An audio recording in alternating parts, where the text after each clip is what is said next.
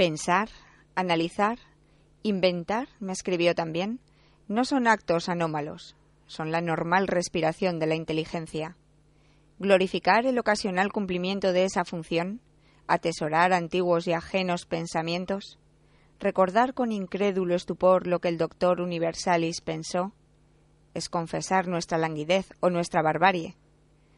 Todo hombre debe ser capaz de todas las ideas, y entiendo que en el porvenir lo será. Pierre Menard, de Ficciones, Jorge Luis Borges.